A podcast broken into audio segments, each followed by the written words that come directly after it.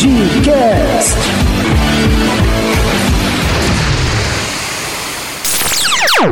Olá, pessoal, tudo bem com vocês? Bem-vindos e bem-vindas a mais um episódio do Buildcast, o podcast da Build Desenvolvimento Imobiliário. Eu sou Fernanda Ciciline, sou jornalista e você já sabe, esse aqui é um espaço para a gente conversar, trocar ideias, experiências sobre temas e diversos assuntos que são tendência. E para essa conversa, você também é o nosso convidado.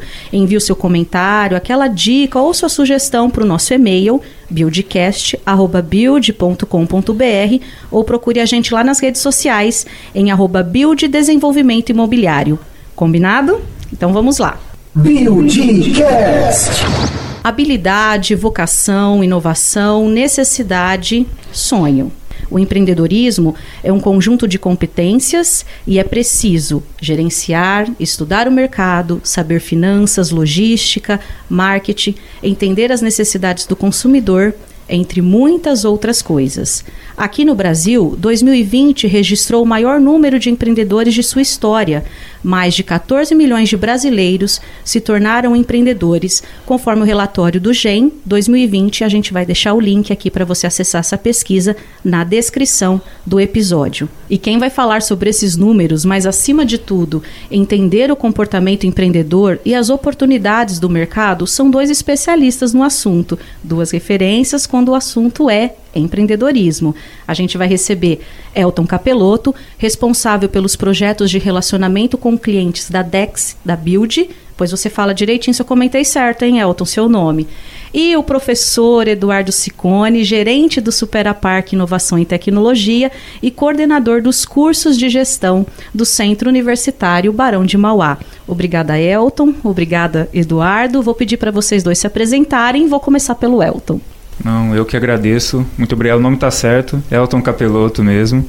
É, atualmente faço parte da coordenação de projetos de desenvolvimento aqui da área de relacionamento com o cliente, né, da departamento DEX, que nada mais é tudo que é relacionado a, ao comportamento do cliente da nossa organização passa pela nossa gestão. Então é um prazer estar aqui ao lado do professor, uma referência realmente.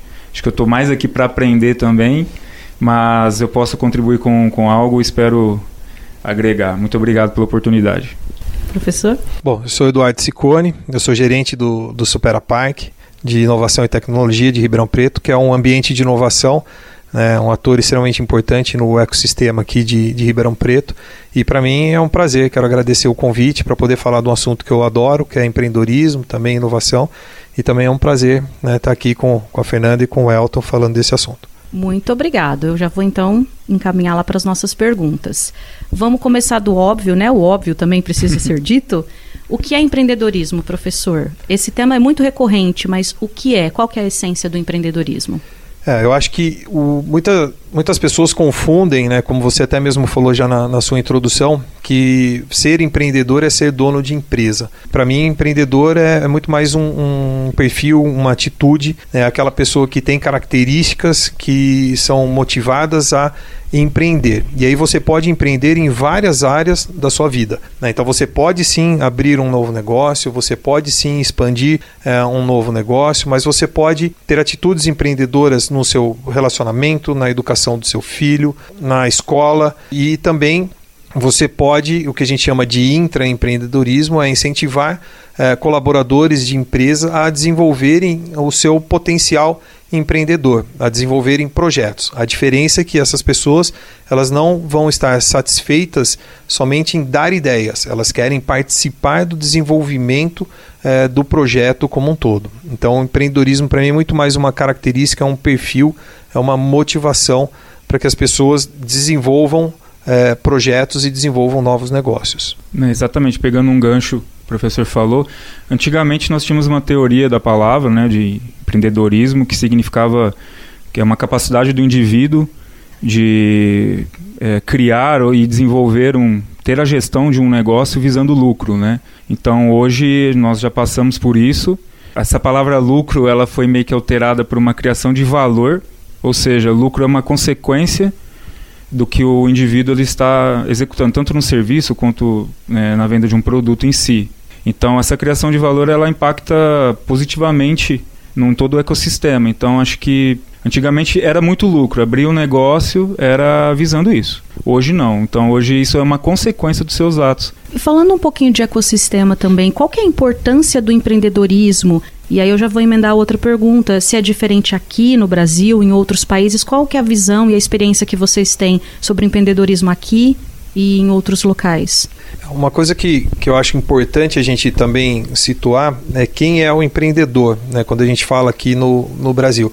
Porque muitas vezes, quando a gente fala, principalmente quando a gente puxa né, para um lado, por exemplo, que eu atuo, que é o empreendedorismo inovador ou empreendedorismo tecnológico, é, a gente tende a achar que o, o, empreendedorismo ele é formado por startups, por empresas de tecnologia, por empresas que deram certo. Né? A gente tem muitos exemplos aí de sucesso, empresas que viraram grandes organizações, grandes corporações. Só que quando você vai, por exemplo, e olha no GEM, quem que é o empreendedor, a gente vê que a realidade ela é muito diferente. A gente ainda tem uma informalidade muito grande, então, se não me engano, o, a, a, maior parte dos empreendedores eles ainda não possuem nem a formalização, nem o CNPJ. A gente está falando de, de um empreendedor que ainda está no mercado informal.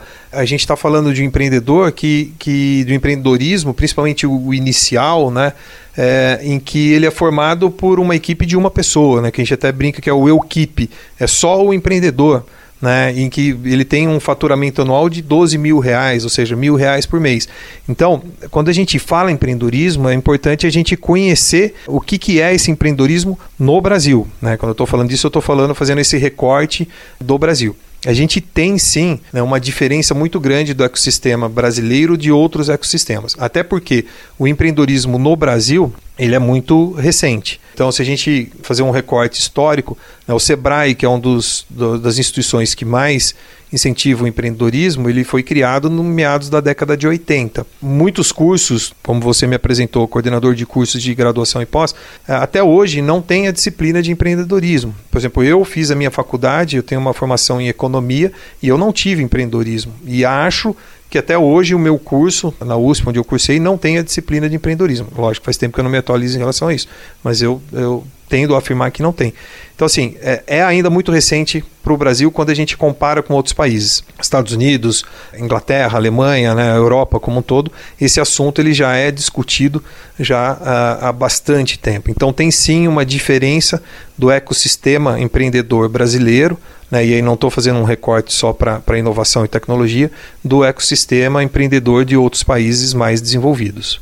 Também tem um, um, caso, porque como é muito recente, também o caso do empreendedorismo no Brasil, ele, ele é uma questão muito ainda por necessidade, entendeu? Então, para iniciar um, um negócio próprio, ou ele começa por uma atividade paralela, não é aquilo que ele executa, ou ele acaba tendo alguma perda de emprego, alguma coisa no sentido, então ele se arrisca. Se você comparar, por exemplo, na Europa, que é uma referência, como o professor disse, Reino Unido, entre Lituânia, Estônia, países que são pouco esquecidos, mas são topzeiras ali, vamos dizer assim, né, nesse, nesse quesito, o governo ele incentiva muito há muitos anos. E nós começamos agora a fazer algumas ações, por exemplo, na criação do MEI, que vai facilitar né, o, o, o, indivíduo a ele se destacar, desenvolver um negócio próprio. Então, isso na, na Europa, no caso, já existe há muitos anos. E no, no caso do, da Inglaterra, é, o governo incentiva muito isso. E aqui nós estamos ainda engatinhando. É claro, tem algumas boas referências, o próprio Supera é excelente. Se você tiver alguma dúvida, você pode ter um corpo ali de, de pessoas, de profissionais da área que vão te, te ajudar auxiliar nisso, né? não só em startups, mas na criação do seu negócio em si. E isso já vem acontecendo há muito tempo. Hoje ainda no Brasil, é, a gente parte pela necessidade. Só que em outros lugares nós vemos que criar o seu próprio negócio ajuda demais todo o ecossistema. É, minimiza a questão do governo ter essa questão do desemprego, então você é um paralelo a isso. É, aumenta a inovação, empreendedorismo e inovação são dois pilares correndo um do lado do outro, não tem como. Então, isso incentiva muito a produção de negócio, a criação da sociedade em si. E a gente ainda está aprendendo com isso porque a gente esbarra com uma série de fatores. Né? Então, mas é recente, mas eu vejo pontos positivos nos últimos anos aí acontecendo. Só complementando uma coisa que o Elton falou que acho que é, que é importante. Né? A gente tem é, vários países que acabam, né, o governo acaba incentivando. E até é curioso um dado que você falou que são 14 milhões de novos é, empreendedores, né, que é mais ou menos o mesmo número de desempregados que a gente tem hoje. Ah, correto. Né, é uma, uma relação. É lógico que a gente sabe que não são esses, né, diretamente que estão abrindo os seus negócios, mas é sim uma oportunidade.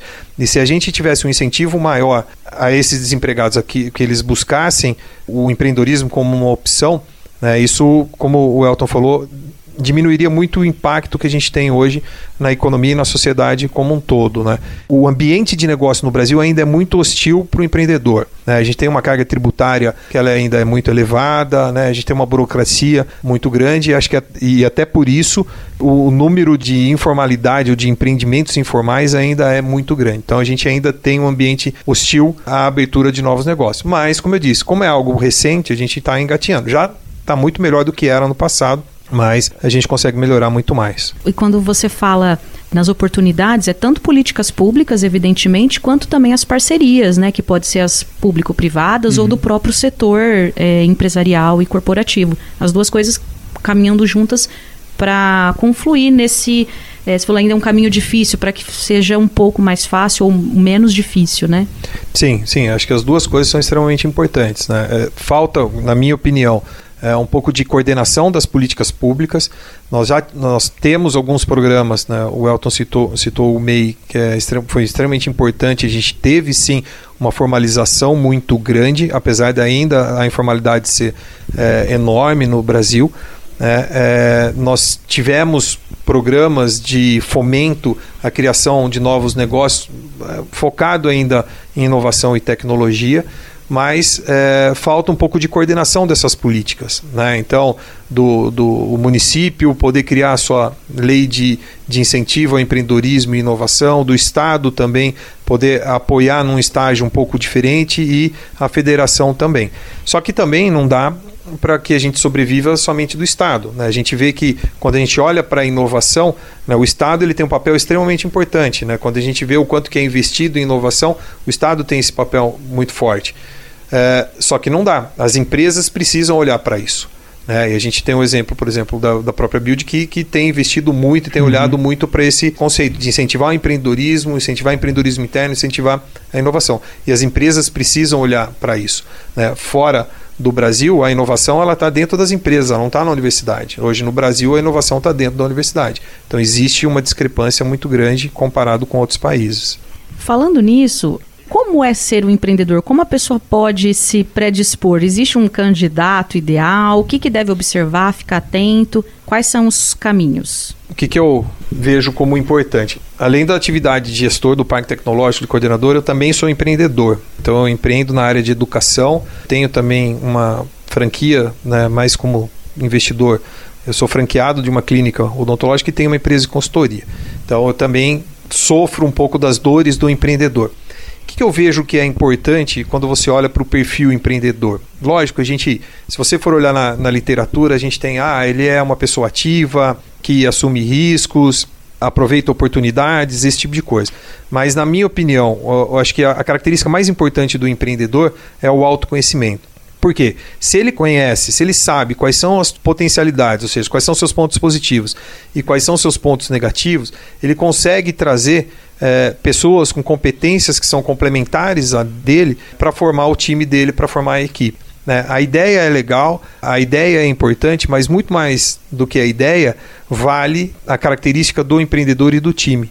Né? Eu já vi muita ideia boa na mão de empreendedor não tão bom, não dá certo, e muita ideia não tão boa na mão de empreendedor bom, dá muito certo. Então, eu acho que o autoconhecimento é uma característica fundamental do empreendedor. Outra coisa que ficou muito marcada, né, a gente, quem nunca ouviu essa frase, já ah, eu queria ter cinco pessoas iguais a mim na minha equipe. Não, não, é o contrário. né? Porque se eu tiver cinco pessoas iguais a mim, eu adoro desenvolver projetos e implementar novos projetos.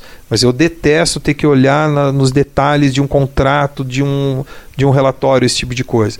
Então a coisa não vai funcionar. Então eu tenho que trazer pessoas complementares às minhas competências para formar meu time. E o, os investidores olham muito para isso, muito mais para o time do que para a ideia. Ô Elton, e como que a gente pode trazer isso para a realidade prática, por exemplo? Você consegue trazer, exemplificar para a gente?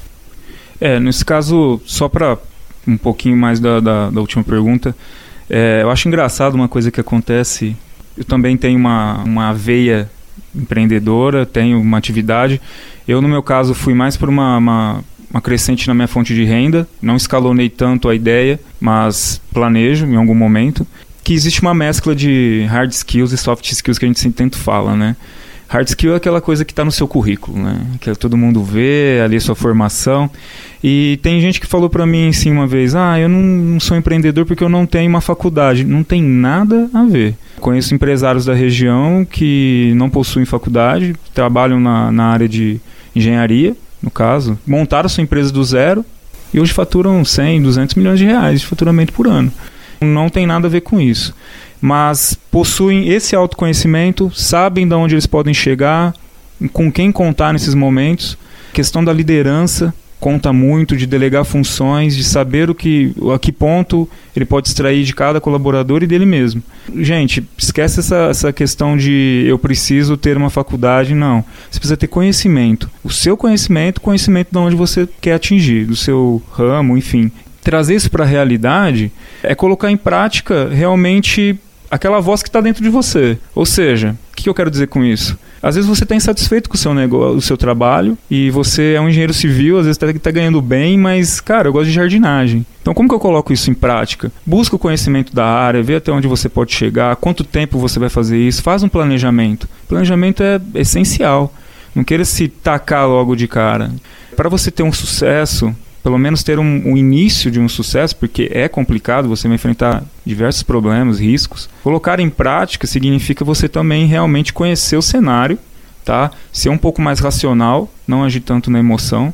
Ah, eu odeio meu trabalho. Cara, procura saber primeiro onde você quer chegar, qual, se realmente aquilo é uma atividade ou vai ser seu negócio se aquilo vai ser realmente algo que vai fornecer a evolução da sua família e a sua. Então, colocar em prática é ter realmente essa base do conhecimento e se arriscar.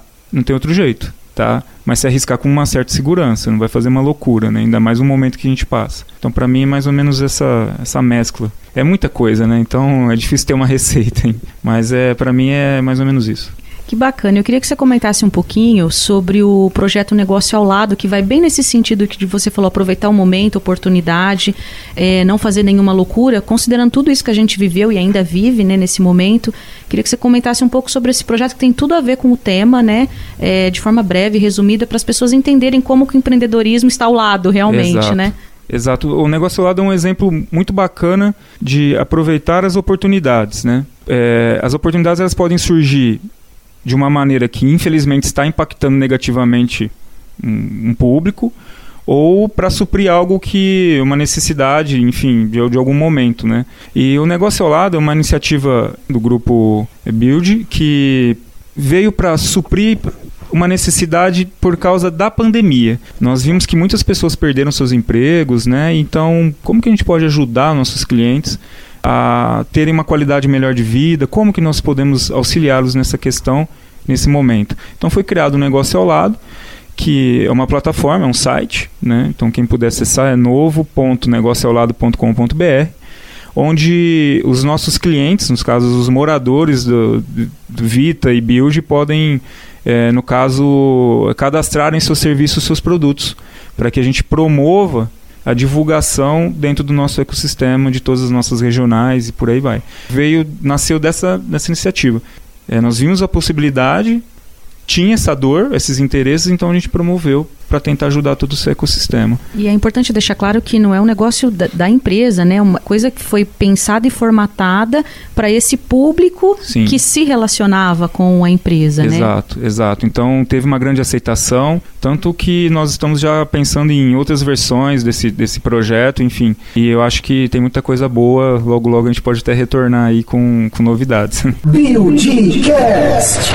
Muito bom. A gente deixa depois a descrição Sim. no final do episódio, de quem quiser conhecer o projeto também. Para quem sabe, eu vou encaminhando para o final, uhum. um bate-papo, uma conversa leve, descontraída. Esse é aquele momento no podcast que a gente pede para vocês darem aquela dica, aquele pulo do gato, né? Aquela uma indicação prática, uma coisa edificante para a vida das pessoas com o tema relacionado ao podcast de hoje, que é empreendedorismo.